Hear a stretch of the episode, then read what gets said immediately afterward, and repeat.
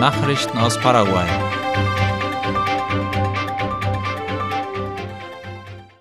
Die Regierung unterzeichnet ein Abkommen im Rahmen der UN-Klimakonferenz. Die Ministerin für öffentliche Bauten und Kommunikation Claudia Centurion und der Minister für Wirtschaft und Finanzen Carlos Fernandes verkündete heute aus Dubai, dass ein Abkommen mit der Interamerikanischen Entwicklungsbank BID unterzeichnet worden sei. Laut dem Nachrichtenportal OI geht es dabei um die Sanierung des Ipacaraí-Sees.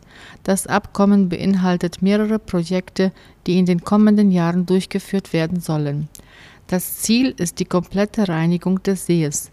Darüber hinaus hat die Regierung auf der UN-Klimakonferenz COP28 ein Kooperationsabkommen im Zusammenhang mit dem Bioozeanischen Korridor unterzeichnet.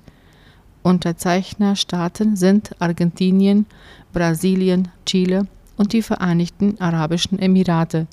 Das Abkommen legt fest, dass mit dem Privatsektor zusammengearbeitet werden soll, um durch die Bioceanica die Wirtschaft und den Handel in der Region zu fördern. Drei Polizisten von Interpol Paraguay sind wegen mutmaßlicher Korruption festgenommen worden. Darüber berichtet die Zeitung Ultima Hora heute. Auslöser einer Untersuchung war, dass im Computersystem vom Interpol Paraguay ein internationaler Haftbefehl gegen die Frau des mutmaßlichen Drogenhändlers Sebastian Marcet gelöscht worden war. In Paraguay haben 14 Personen Zugriff auf das System. Eine Untersuchung bei der Interpol-Zentrale in Frankreich ergab, dass für das Löschen des Haftbefehls ein Computerzugang verwendet worden war, für den drei Beamte Zugriffsrechte haben. Alle drei wurden vorläufig festgenommen. Inzwischen hat sich herausgestellt, dass ein weiterer Haftbefehl aus dem System gelöscht wurde. Es handelt sich bei dem Gesuchten um José Fernando Estigarribia. Er war Staatsanwalt und wird wegen Geldwäsche und der Bildung einer kriminellen Vereinigung angeklagt. Außerdem wird vermutet, dass Estigarribia der Sekretär von Marcet ist. In Frankreich hat ein Kinderarzt aus Paraguay eine Goldmedaille gewonnen. Wie Ultima Hora schreibt, hat Marco Antonio Stefani Ferreira dank eines Stipendiums sein Praktikum in Intensivpflege in Paris abgeschlossen. Bei der Vorstellung seiner Abschlussarbeit erhielt er die höchste Punktezahl und wurde mit einer Goldmedaille belohnt. Stefani war Student in der Medizinfakultät der Nationalen Universität von Asunción, UNA. Das Unternehmen Tigo will sich in einer außerordentlichen Generalversammlung neu ausrichten. Darüber berichtet die Zeitung Cinco Dias. Um Kosten zu sparen, sollen die beiden Teilfirmen Telecel SA und Servicios y Productos Multimedios SA zusammengelegt werden. Außerdem soll ein Teil der Infrastruktur, wie zum Beispiel die Mobilfunktürme, in eine andere Gesellschaft ausgelagert werden. Die Marke Tigo gehört zum Konzern Millicom, der seinen Sitz in Luxemburg hat. Millicom bietet in etwa 15 Schwellenländern in Lateinamerika, Afrika und Asien Mobilfunkdienste für 54 Millionen Menschen an. Kürzlich hat der französische Milliardär Xavier Nile 27 Prozent der Aktien von Millicom gekauft und ist damit größter Anteilseigner.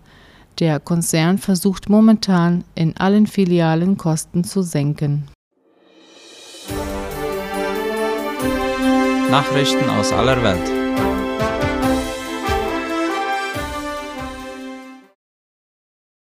Handel zwischen Europa und der Dominikanischen Republik verdreifacht. Seit 2008 ist das Wirtschaftspartnerschaftsabkommen WPA seit rund 15 Jahren in Kraft.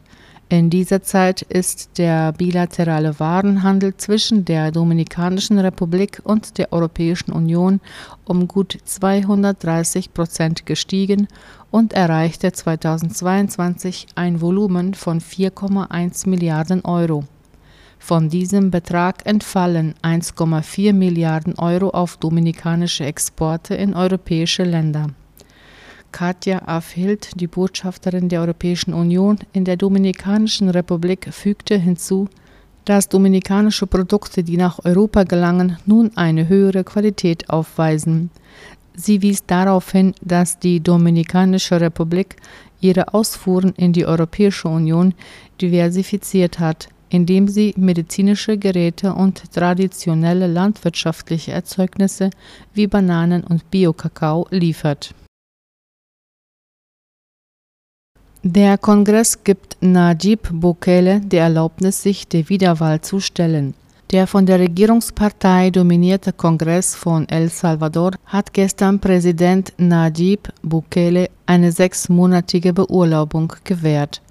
Bukele hat diese laut der Deutschen Welle beantragt, um bei den Parlamentswahlen im Februar 2024 eine sofortige Wiederwahl anzustreben, obwohl dies als verfassungswidrig gilt.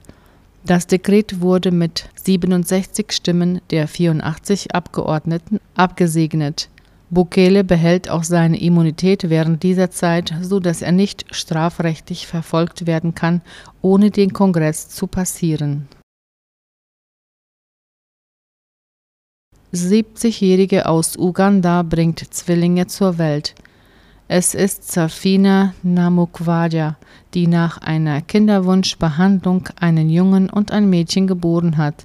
Sie sei damit die älteste Mutter Afrikas, sagte der Arzt Edward Tamali Sali. Die Babys wurden laut dem Spiegel in einer Klinik in der Hauptstadt Kampala geboren. Im Jahr 2020 hatte die Frau schon ein Mädchen zur Welt gebracht. Namukwaya war zuvor als verfluchte Frau verunglimpft worden, weil sie angeblich keine Kinder bekommen konnte. Das waren die Nachrichten für heute. Ich wünsche allen ein gesegnetes Wochenende und einen gesegneten ersten Advent.